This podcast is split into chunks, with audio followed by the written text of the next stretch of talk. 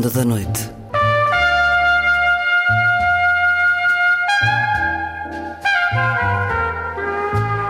Com Luís Caetano.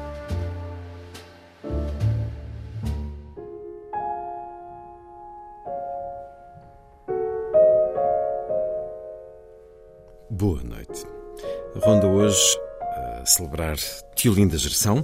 Esta terça-feira é dia de aniversário da escritora, uma das vozes mais respeitadas da nossa literatura.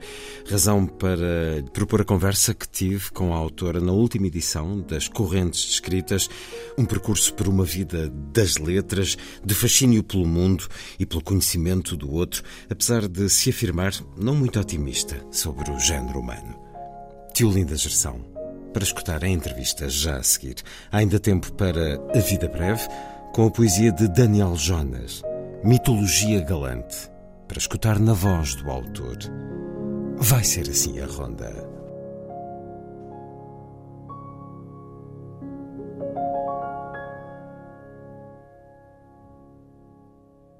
Música a começar. La Confiance de la Bête. Arranjo para do de piano. A Bela e o Monstro integra a trilogia Cocteau juntamente com Orphée e Les Enfants Terribles, óperas do norte-americano Philip Glass. Aqui nas interpretações de Katia e Marielle Labec.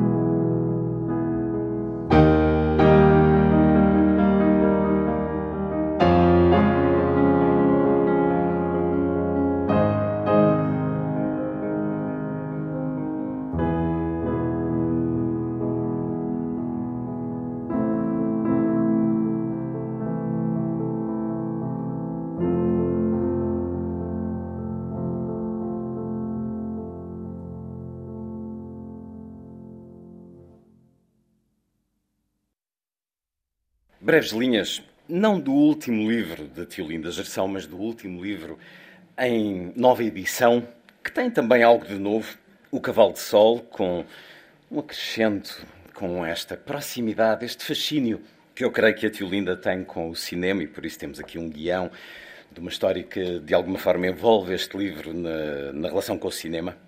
Mas também a alegria, disse Vitória. A alegria que estava por vezes escondida dentro das coisas e que ela se surpreendia de repente quando conseguia passar além do medo. Descer a escada em camisa de noite muito cedo, quando todos dormiam ainda na casa. Caminhar descalça sobre a terra úmida. Ver o céu clarear e o sol nascer. Lamber as gotas de orvalho sobre as folhas de roseira. Fingir que se abrigava na loja da lenha e andar à chuva. Apanhar pedaços de granizo com as mãos. Sentar-se na margem do ribeiro e olhar a água uma manhã inteira. Saber que no fundo do ribeiro havia uma cidade iluminada. Tiolinda Gerção, que hum, tem como último livro o regresso de Julia Mann a Paraty, novelas sobre as quais conversamos.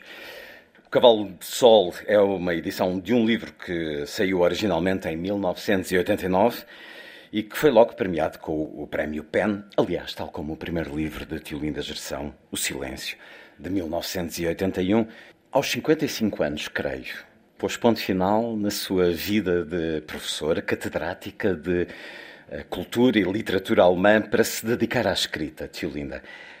Foi a resposta a um apelo?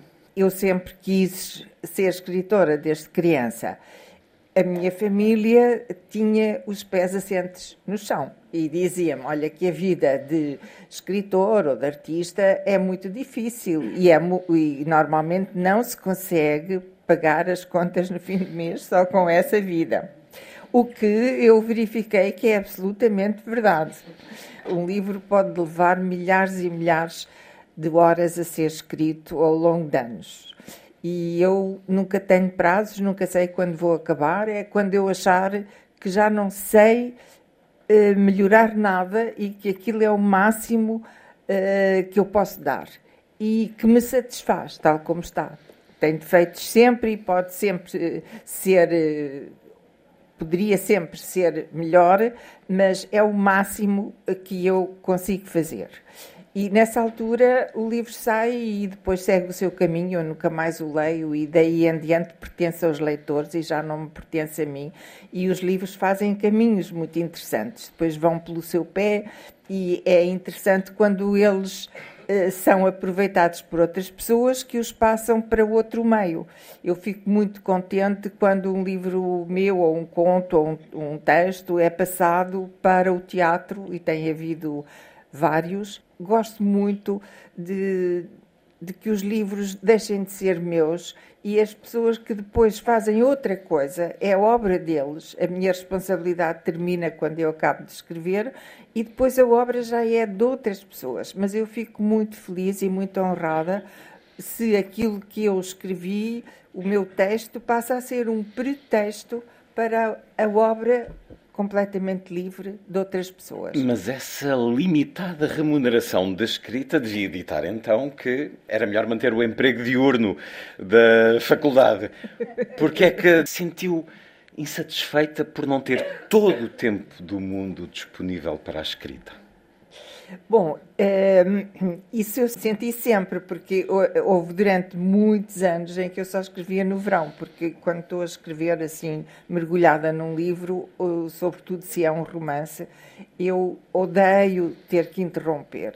E estar sempre a interromper causa um stress imenso. Uh, mas também é verdade que uh, cheguei a uma a certa altura, eu eu comecei a trabalhar na Alemanha, fui, fui leitora de, de português uh, na Universidade Técnica de Berlim e esse tempo também me foi contado. Portanto, eu já tinha muitos anos uh, de experiência letiva e gostei muito, sobretudo, de ser professora em cursos de mestrado e de doutoramento, em que tinha alunos fabulosos que estão aí a fazer coisas ótimas. Não vou citar os nomes porque posso me esquecer de algumas. Foram, foram imensos e foram anos que me deu um prazer imenso trabalhar com eles. Depois uh, pediram-me que voltasse a dar algumas aulas no curso e, entretanto, havia alunos que entravam com notas negativas para a faculdade, que não gostavam de ler, que não se interessavam nada por literatura e não sei o que é que estavam lá a fazer. E eu depois comecei a interrogar-me também o que é que eu estou aqui a fazer. Quem não gosta de ler pode sempre fazer outras coisas, não tem que estar numa faculdade de letras. E isso acelerou o processo, de maneira que eu, e depois também também achei que tinha direito a ter tempo para mim, que é uma coisa que não temos. Uh, temos filhos, uh, crianças a quem temos que dar muita atenção, temos a carga de fazer doutoramentos e de fazer depois todas as provas académicas da faculdade, enfim, tudo isso dá um trabalho louco e nunca me arrependi de, de ter deixado de ensinar, embora eu tivesse gostado muito de ser professora. E acho que quando a gente tem 18 ou 20 anos e começa a escrever ou a, ou a publicar, eh, corre um grande risco se nunca tiver um emprego como as pessoas normais, digamos, porque há uma experiência de vida que é muito importante. Eh, sentirmos que somos pessoas iguais a todas as outras, que têm um horário a cumprir e têm o mundo do trabalho, etc. Tudo isso também nos enriquece muito. Portanto, não, não estou arrependida de ter sido professora, uh, mas fiquei muito feliz por poder gozar, ter tempo para escrever. Isso Sorte é outra nossa, coisa. por causa disso temos muitos livros uh, nos últimos anos. A sorte nossa também da Teolinda são ter uma boa biblioteca em casa. O seu pai, os seus pais já nos disse, conversaram consigo sobre a decisão de querer ser escritora, dir-nos-á em que idade. Mas sei que o seu pai, médico, escrevia também contos, poesia, mas não publicava, e a sua mãe era uma boa leitora. Presumo que a biblioteca existisse em casa. Como é que foi a aproximação à biblioteca? Havia uma liberdade total. De eu pegava num livro qualquer e desde que me interessasse é porque era próprio para mim. Não havia aquele armáriozinho fechado? Coisa, não, não havia nada fechado.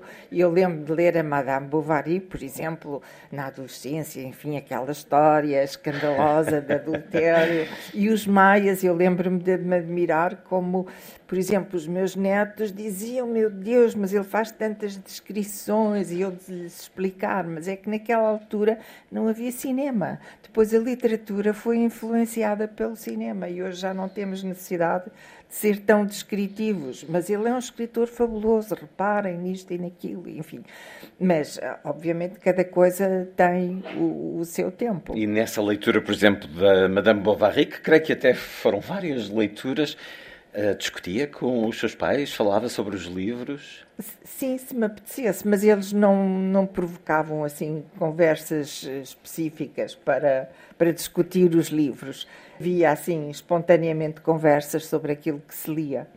E há bocado citou que este livro tem uma novidade que é uma espécie de, é muito, com muitas aspas, uma espécie de guião para um possível filme. E eu posso contar o que é que se passou, uma história em volta do livro. Porque os, nos livros eh, eu não tenho muito a dizer sobre eles. O que tinha a dizer está nos livros e acho que depois os livros pertencem aos leitores, cada um interpreta como quer e eu não sou a melhor intérprete. Acho que não há melhores intérpretes, cada um lê o livro a seu modo e, e o interpreta a seu modo. O livro só termina na cabeça do leitor, quer dizer, o que nós propomos é, é realmente eh, um primeiro passo, depois há o trabalho do leitor. Mas quando saiu o livro Uh, seguinte a esse, que foi A Casa da Cabeça de Cavalo, o Lauro António, de quem eu era admiradora, uh, sobretudo depois dele fazer o filme sobre a manhã submersa, o Virgílio Ferreira, e que foi meu amigo, ele quis fazer um filme sobre a Casa da Cabeça de Cavalo. E eu disse-lhe, oh, Lauro, por mim encantada, você faz o que quiser, mas eu acho muito difícil fazer um filme sobre aquele livro, porque tem muitas personagens, é um livro divertido, é o livro mais cômico que eu escrevi e provavelmente que escreverei, uh, mas eu, eu não o imagino, não sei imaginá-lo como filme, ele saberia, uh, e, mas há outro livro que eu acho que é muito fácil de passar para cinema, que é uh, O Cavalo de Sol. E ele disse: Ah, então escreva-me um guião. Eu disse: Sei lá, eu não sei escrever guião, eu não sei nada de cinema, mas escreva assim as imagens que lhe vierem à cabeça. E eu escrevi uh, meia dúzia de, de páginas e depois, quando o livro foi reeditado, o Vasco David, eh, que é o meu editor, da Porta Editora, disse: Mostre-me o, o, guião. E ele achou ah, que o guião é interessante, chamemos-lhe guião, porque no, no, fundo não é, não sei, não sei de todo ser guionista. Eh, mas ele achou que, que enriquecia o livro. Uh, aquilo que eu imaginaria que poderia aparecer como imagem. Aliás, a minha escrita é muito visual. Eu não sei nem fazer um risco, não sei desenhar nada. Gosto imenso de artes plásticas, sou frequentadora de tudo quanto é exposições de artes plásticas. Uh, e acho que as artes todas se interpenetram também, a música, tudo isso. Uh, mas a escrita é muito visual, muito sensorial, isso, isso reconheço que sim. E então saiu como apêndice, uh, talvez dê ideias também ao leitor de perceber o livro uh, a outro nível, a um nível mais pessoal, digamos. Esse fascínio pelo cinema chega a ir aos lugares de filmagem, ao set de filmagem, porque parece mesmo um amor assim uh, pouco contido nas adaptações que já foram feitas. Eu nunca fui, nunca cheguei aí, nem sei, nem eh, quer dizer, sei algumas coisas de, de, de, de, informação e deve ser um processo muito complexo, mas eu nunca assisti uh, e é um mundo de que eu não sei nada, mas eu adoro cinema, devo dizer. É uma presença diária ver um é... filme na sua vida? Sim, sim, eu vejo bastante cinema, uh, gosto muito também de documentários. Uh, Qual é o filme da sua vida? O filme, há muitos filmes da minha vida, não saberia dizer ah, qual. Há muitos. Então diga dois. Uh, por exemplo, o E Tudo o Vento Levou, que eu vi há muitos anos, na, na adolescência, mas que foi um filme inesquecível. Não sei, não sei dizer o segundo. Porque a paixão tantos, é muito grande. A paixão é muito grande. Quero voltar a essa menina que descobre os livros e a leitura e que chega a dizer aos pais: então, eu quero ser escritora.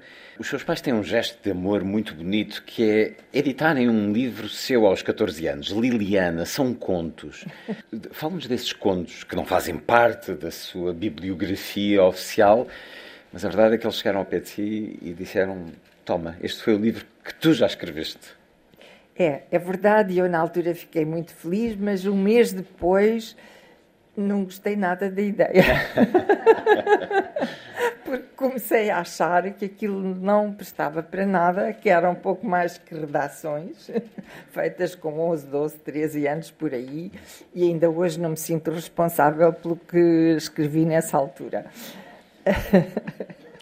Mas pronto, aconteceu. Foi um gesto muito bonito, foi, acima de tudo. Foi, foi um gesto de muita ternura dos meus pais, claro que sim. Publica depois, pela primeira vez, aos 41 anos. É verdade. 14 por onde, é que, por onde andou a é? escrita? É? é? foi inverter, como as velas dos bolos que se guardam. É. Por onde é que andou a escrita até aos 41 anos? Presumo que tenha Sempre escrito continuado. muito, mas sim, sim. a decisão de adiar foi um pouco como ao seu pai, uma uh, reticências uh, para que os livros chegassem ao grande público? Fui eu achar que tinha amadurecido suficientemente, porque eu, aos 14 anos e nos anos seguintes, tive a sensação de que não tinha vivido nada, que era muito inexperiente, o que era verdade, obviamente, e que para escrever uma pessoa tem que ter vivido muito mais.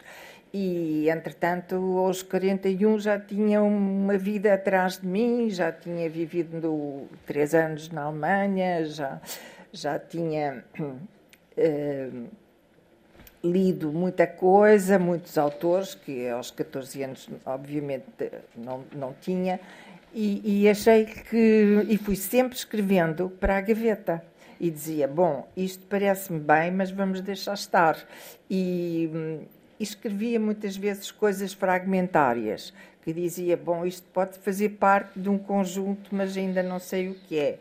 Uh, até que uh, surgiu o primeiro livro, o, o, Silêncio, que esteve, já estava feito uns anos antes, mas esteve na Bertrand parado, a Bertrand nunca mais resolvia se publicava ou não.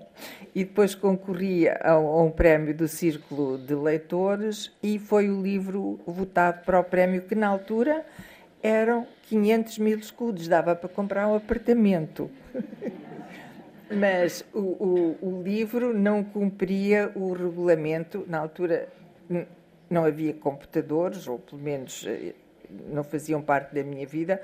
Eu contei o número de batidas de duas ou três páginas e fiz assim um cálculo e, acho, e achei que daria para as batidas que eles pediam que era ao mínimo de não sei quantas mil. Mas depois eles foram ver e tinha menos batidas do que era. Portanto, não ganhei o prémio. Um, mas, mas, o mas, o livro deu a conhecer. Na, na, na Bertrand, que a partir daí então resolveu publicar. E até agora. Nesse último livro publicado, O Regresso de Julia Mana a Paraty, toma posse de Freud posse-se dele, uhum. na relação dele com Thomas Mann. Escrever também é fazer psicanálise para si. Ao escrever também se descobre a si próprio. Sim, a gente escreve para saber o que não sabe e para descobrir alguma coisa, senão não, não temos motivação para escrever. Eu, pelo menos, escrevo para arrumar ideias e para descer mais fundo no conhecimento do mundo e também necessariamente de mim mesma e das outras pessoas. Acho que a, a, a, literatura e a filosofia têm muita coisa em comum e a psicologia, obviamente, também. E, e na altura em que eu estudei, na Alemanha uh, e em Portugal também, acho que isso era na Europa toda, havia três, três caminhos para, para interpretar os textos, que era uh, o caminho linguístico, que nunca me interessou, era muito cerebral e muito abstrato, não, não me interessava. Havia o caminho sociológico, que era interessante, mas era eh, ferozmente marxista e isso também o tornava redutor, na minha perspectiva.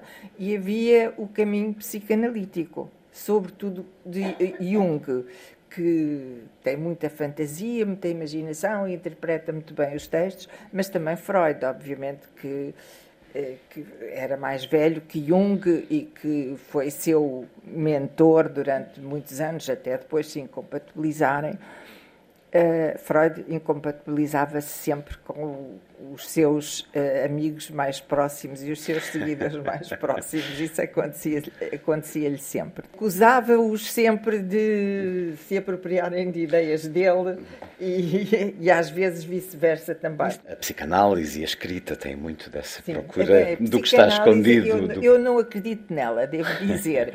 Nunca faria psicanálise na vida, Deus me livre. Uh, mas acho que é uma narrativa. Acho que aquilo não tem nada de científico, é uma, é uma narrativa, mas é uma narrativa fascinante.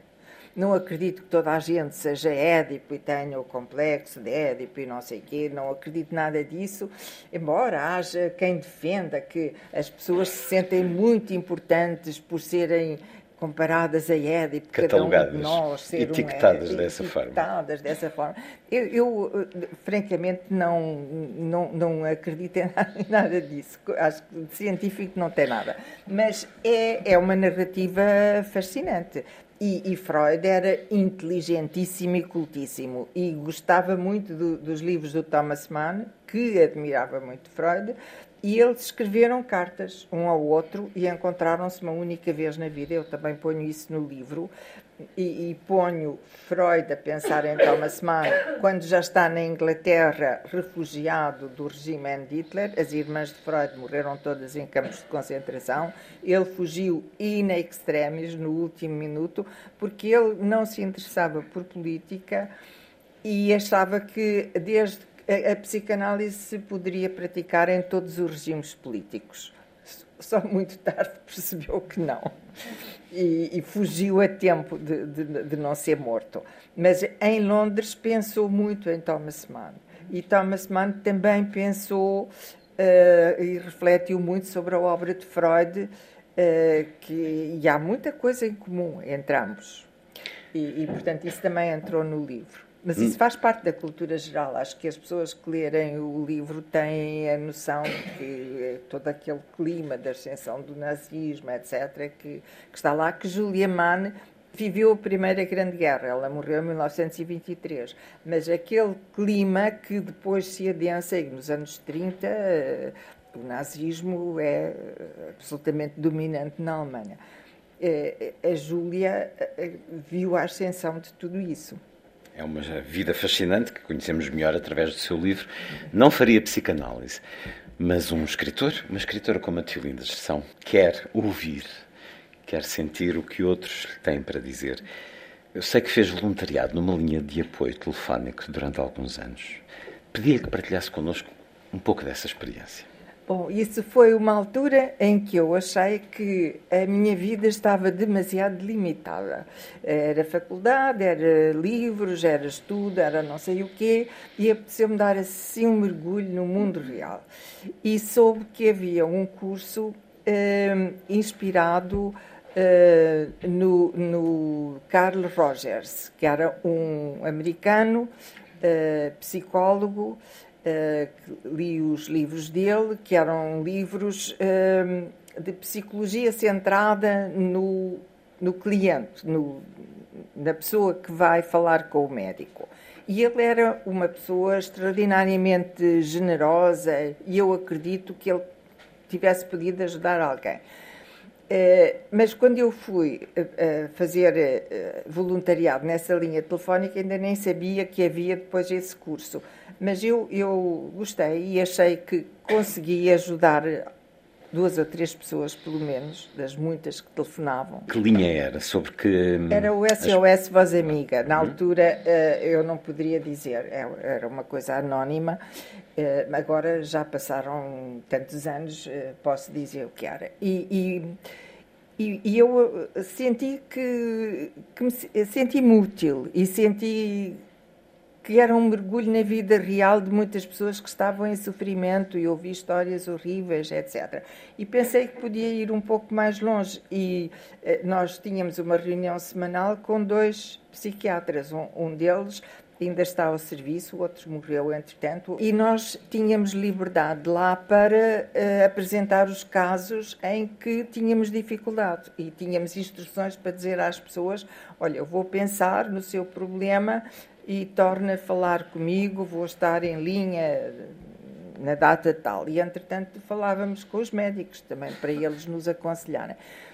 E, e, depois foram eles que me disseram. Eu, eu disse assim: eu, se calhar, hoje eh, eh, gostaria mais de ser psicóloga clínica, psiquiatra jamais na vida, mas psicóloga clínica eh, gostaria mais do que de ser professora. Aliás, também eu era o estilo de, de pessoa, se calhar um bocado maternal, em que eu tinha que fazer assim uma barreira para não deixar os alunos falarem-me deles, porque eu depois não queria dar notas a pessoas que eu soubesse que estavam com grandes problemas pessoais, etc. Portanto, havia uma barreira que eu nunca deixei transpor.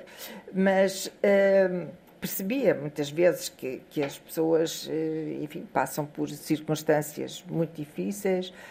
Uh, felizmente não tive casos de droga na minha família, mas muitas, muitas mesmo, amigas minhas, tiveram filhos que se suicidaram por causa de droga e que se atiraram de janelas abaixo e que ingeriram venenos e as histórias mais horríveis aconteceram ao meu lado, com pessoas muito amigas e muito próximas. E eles disseram: Mas se você quiser, está a tempo de fazer isso. Vá fazer este curso que demora três ou quatro anos e, e depois uh, pode trabalhar como psicóloga clínica se, lhe, se obtiver o, o, diploma, etc. E, tal. e eu estive três anos ainda lá, mas a verdade é que o curso me decepcionou imenso, imenso, imenso, porque os formadores se zangavam uns com os outros de uma maneira horrível. horrível. E houve uma das, das alunas que adoeceu profundamente porque as pessoas eram agressivas. Quer dizer, eu odiei aquele curso e disse: não, isto não é para mim. E também achei que era duro, porque eu não conseguia às vezes desligar dos problemas que eu via e trazia-os para, para casa. casa. É. E pensei, não, isto, este não é o meu caminho. Mas foi uma experiência muito enriquecedora. E também perceber que os médicos não, não eram assim tão isentos como nós julgamos. Estavam cheios de rivalidades e de, de invejas e zangavam-se. O, o, grupo partiu-se várias vezes. Tenho a certeza que isso contribuiu para o seu conhecimento do mundo. Não tinha noção que tinha chegado a esse ponto de quase termos Tiolinda Gerção psicóloga clínica, mas eh, calculei que estivesse, se lhe perguntasse que outra profissão gostaria de ter tido, para além de professor e escritora, psicóloga clínica. Muito sim, bem, fica essa. Ser filha de médico, um dos, dos psiquiatras que estavam na formação suicidou-se. Por falar nisso, e, e estou-me a lembrar das correntes descritas de 2020, esse, esse ano marcante em que dias depois estávamos todos fechados em casa. Nesses dias das correntes descritas foi aprovada na Assembleia da República a lei da eutanásia. E eu, contente por um avanço civilizacional no meu país, falei disso com vários escritores que entrevistei. Três anos depois ainda não temos lei da eutanásia. A Tiolinda Gerção tem muito a liberdade por um, mote, por móvel naquilo que escreve e presumo que naquilo que faça. Qual é a sua opinião sobre esta lei da eutanásia, que três anos depois de eu ter afirmado a uma série de escritores de todo o mundo que estava aprovada, afinal não está? Ainda não está. Eu, para mim, quero, mas eu reconheço que é difícil legislar sobre isso, porque também vejo tanta violência sobre os velhos e tantas famílias muito pobres que gostariam imenso de não ter o fardo daquela pessoa que também hum, não sei muito bem. Ainda bem que eu não tenho que decidir nada, nem, nem estou nesse papel. Mas eu, para mim, quero. E a minha mãe também quis. A minha mãe morreu com 100 anos e já, depois, a certa altura, teve Alzheimer e já não. Não era ela própria, não se lembrava das coisas, nem a mim sequer me conhecia. Mas antes de chegar a esse ponto, numa cadeira de rodas já e tudo, ela dizia, mas por que eu não quero viver mais? Eu já vivi, já chega, agora só estou a sofrer. E eu, eu compreendia isso. Meu pai, pelo contrário, teve um, um morreu no terceiro infarto de miocárdio, assim, uma coisa fulminante.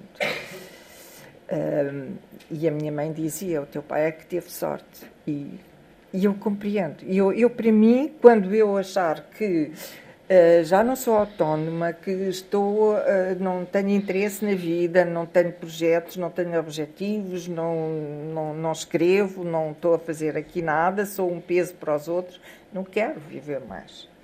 Uh, mas isso é uma decisão pessoal. Eu acho que isso é importante é cada um ter a possibilidade de fazer essa escolha e fazerem uma lei que seja suficientemente explícita e abrangente que dê liberdade efetiva às pessoas, acho que é muito importante.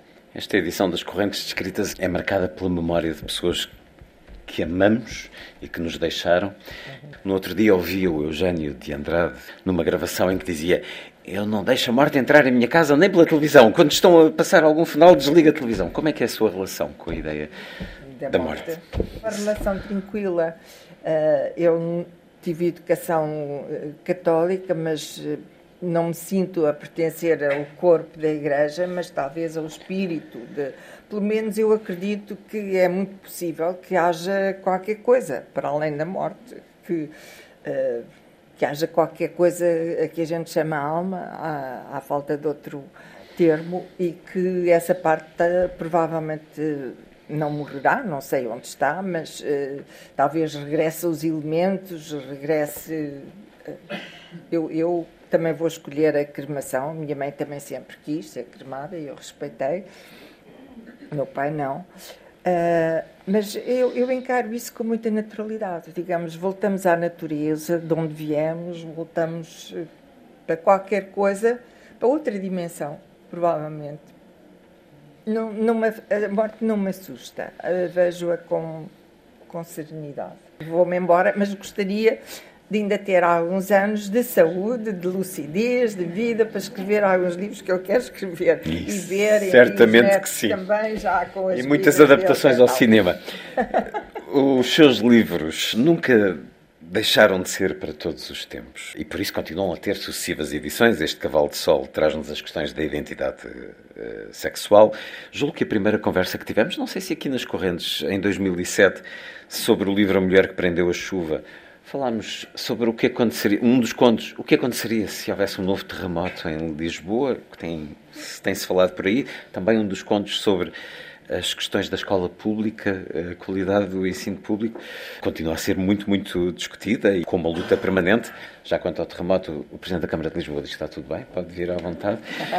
um, não está, não. está. Sente isso, que, que os seus livros falaram para aqueles do tempo em que foram publicados, para os deste tempo, e continuarão a, a dizer muito aos, aos do futuro, nos temas que trata? Eu envelheço, mas os livros têm mantido a sua vitalidade e continuam a ser reeditados e traduzidos e continuam a ter leitores. Talvez porque realmente eu procuro muito o, o que há de universal, os problemas universais que nós vivemos, que são, no fundo, os grandes temas são sempre os mesmos, desde, desde, desde sempre. É quem somos como seres humanos, o que é que estamos a fazer neste mundo, para onde vamos, eh, podemos melhorar alguma coisa no mundo, há eh, evolução civilizacional ou não. Eh, cada vez me inclino mais para pensar que não há progresso, nós continuamos a repetir historicamente os mesmos erros desde há milénios, as guerras não acabam, enfim, os problemas continuam. Continua a haver peste, fome, guerra, como, como os cavaleiros do Apocalipse. Continuamos a odiar-nos em vez de nos tolerarmos. Eu não sou muito otimista quanto ao género humano, acho que não vale grande coisa. Nós, como pessoas, não, não, não somos muito. Não valemos muito, não nem como sociedade, nem, nem como indivíduos. Somos uma mistura de, de, de, bem e mal. Fazemos, talvez, ou alguns pelo menos, um esforço para fazer alguma coisa de útil, que possa ser útil, pelo menos, a quem está mais próximo. Mas, mas não, é não somos potencialmente extraordinários, maravilhosos. O ser humano não é algo de magnífico naquilo. Depois, o uso que damos a, a esse corpo e esse espírito Sim, nós somos a única espécie inteligente no, no, sentido em que inovamos. os animais também têm o seu tipo de, de inteligência e de capacidades cognitivas e cada vez mais uh, também os estudamos até para, para, perceber, para nos percebermos melhor a nós próprios e às vezes eles têm atitudes mais éticas do que nós. Atacam para comer e não para aniquilar os outros, enfim por aí fora, mas nós inovamos, nós somos capazes de, de fazer obras de arte, de avançar a tecnologia, de, de, explorar o espaço, de fazer avançar a medicina de uma maneira espetacular. Nós, nós temos essa responsabilidade de que realmente chegamos a um ponto em que evoluímos muitíssimo. Agora, se é depois no, no, no sentido certo, isso é uma grande interrogação, porque, sei lá, os computadores são uma coisa absolutamente maravilhosa. E, e na, minha vida eu assistia a, a, mudanças tecnológicas fabulosas. Quando era aluna não havia sequer fotocopiadoras, pelo menos não havia nas, nas universidades, e assim havia uma dificuldade imensa a chegar ao conhecimento. Hoje temos esses instrumentos todos, mas também a tecnologia pode ser usada no, para para, eh, para causar uh, desgraças imensas. De maneira que também depende do uso. As coisas em si, as invenções, eh, são neutras. Depois depende, e o espírito humano vai sempre inventando e descobrindo novas coisas. Isso faz parte da nossa uh, maneira de ser enquanto seres humanos. E depois o uso que damos às coisas é que, é que as define. E, e podem ser bom, bom uso ou mau uso mas por isso temos liberdade, quer dizer, isso também. E a liberdade é inata e, a, e, o sentido. A liberdade é inata, uh, talvez não. É a liberdade, o sentido da liberdade também se cultiva. Mas o sentido de justiça é inato.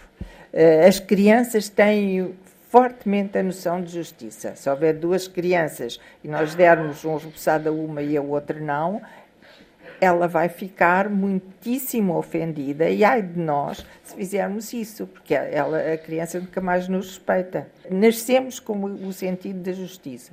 Tio Linda, nós nas várias conversas que tivemos, uma delas foi a três, com Malaca Casteleiro, já falecido, Ah, lamentavelmente. é Tio Linda foi uma, sempre uma das vozes mais inconformadas com este acordo ortográfico. Mas os anos vão passando. A luta está perdida na revogação do AO 90. Eu não sei se está perdida, mas desde que começou a ser obrigatório nas escolas eh, e ensinado nas escolas, eu acho que é. eh, e não há vontade política de, de, de, de acabar com ele. O- no Brasil, eu acho que as pessoas não ligam importância nenhuma, escrevem como querem e, e pouco mudaram. Mas aqui, por exemplo, a mim choca-me se eu entro num hotel ou num consultório e vejo escrito recessão em vez de recessão, porque é uma palavra que não existe. Também no Brasil escreve-se com P, até porque pronunciam recepção. Aqui eu chego lá e leio recessão. E não sei se, se é é exatamente o mesmo som de em recessão económica e, e chego a uma recessão num hotel ou num consultório e fico furiosa. Isto é um exemplo, mas há milhões. milhões. Mas o tempo vai passando. Quando pensamos AO 90 são 33 anos. O melhor é, co- 60 anos para aí. o melhor é começarmos a lutar por um novo acordo, AO 2025, para corrigir todas estas hum, Pelo menos singularidades. corrijam as coisas mais estúpidas, pelo menos isso poderia ser corrigido, penso eu. Mas não há a mínima vontade política de fazer nada.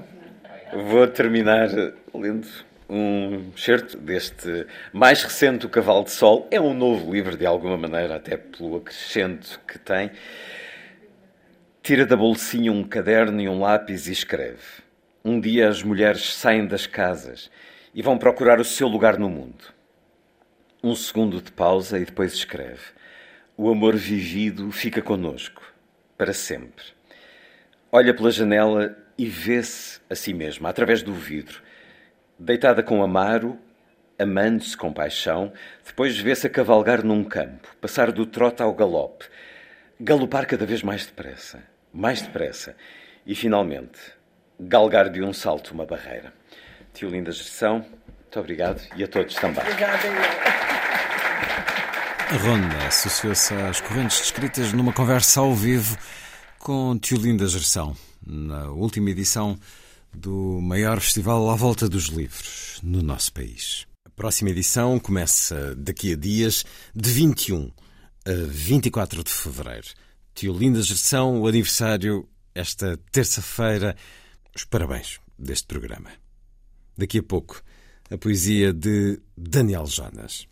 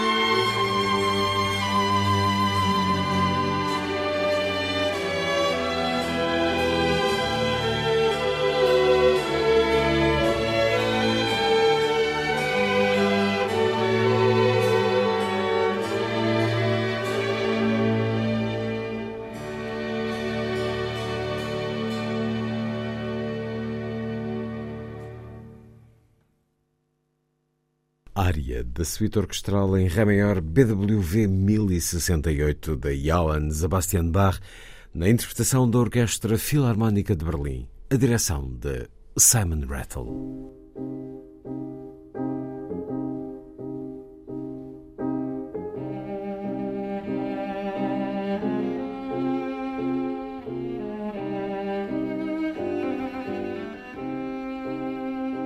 A vida breve.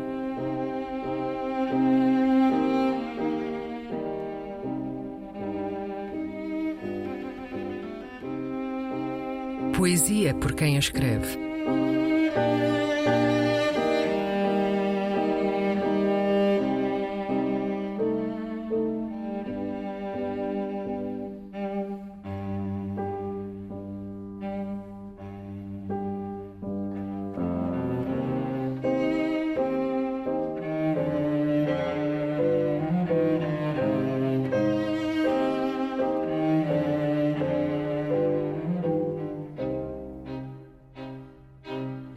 Mitologia Galante.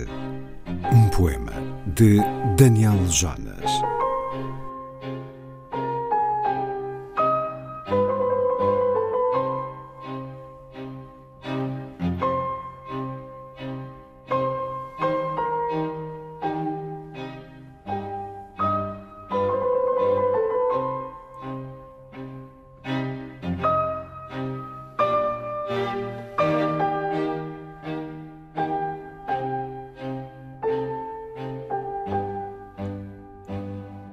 Pudesse eu ser um touro, um touro belo, manso e branco, que te levasse à certa, às montanhas brancas de Creta, como uma cratera de Tarento, um retrato de jovem de Rafael sobre a ilha hormonal da velha criança. Salvar-te-ia, afinal eu era filho de um deus. Dirias, estou apaixonada por um touro e seríamos cantados por poetas de Alexandria. Neva. Todo o país é um gueto. Deuses precisam por vezes de se sentir vivos. A crise de meia-idade gera incontinentes e continentes. E tu, matrona, com tuas colinas cansadas, olharás com a cinte a ninfa, o teu espelho passado. Aproxima-te. Eu sou um touro eu sou um touro, belo, manso, branco.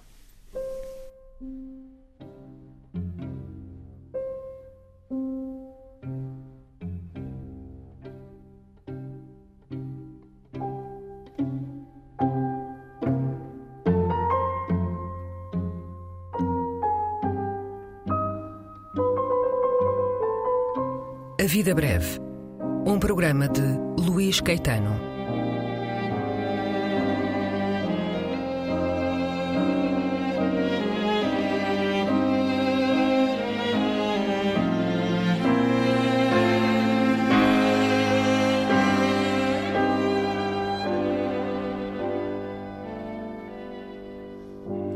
Recolha das leituras feita pelo autor do programa, junto dos poetas e também no arquivo da rádio e em edições discográficas.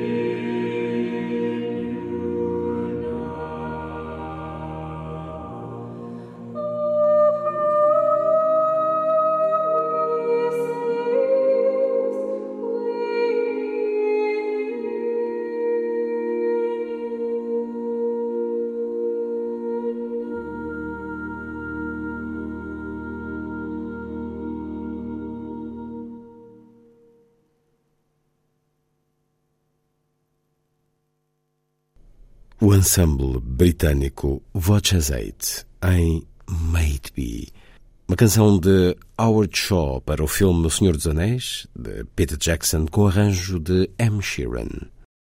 Está feita a ronda. Assim, obrigado por estar com a rádio. Boa noite.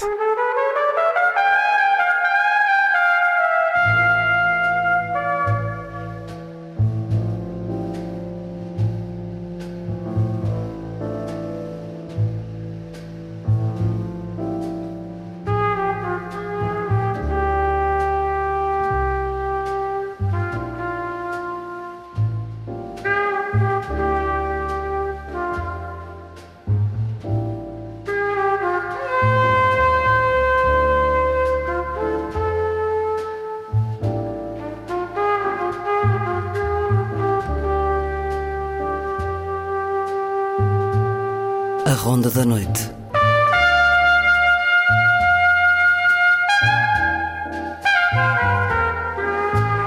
Com Luís Caetano.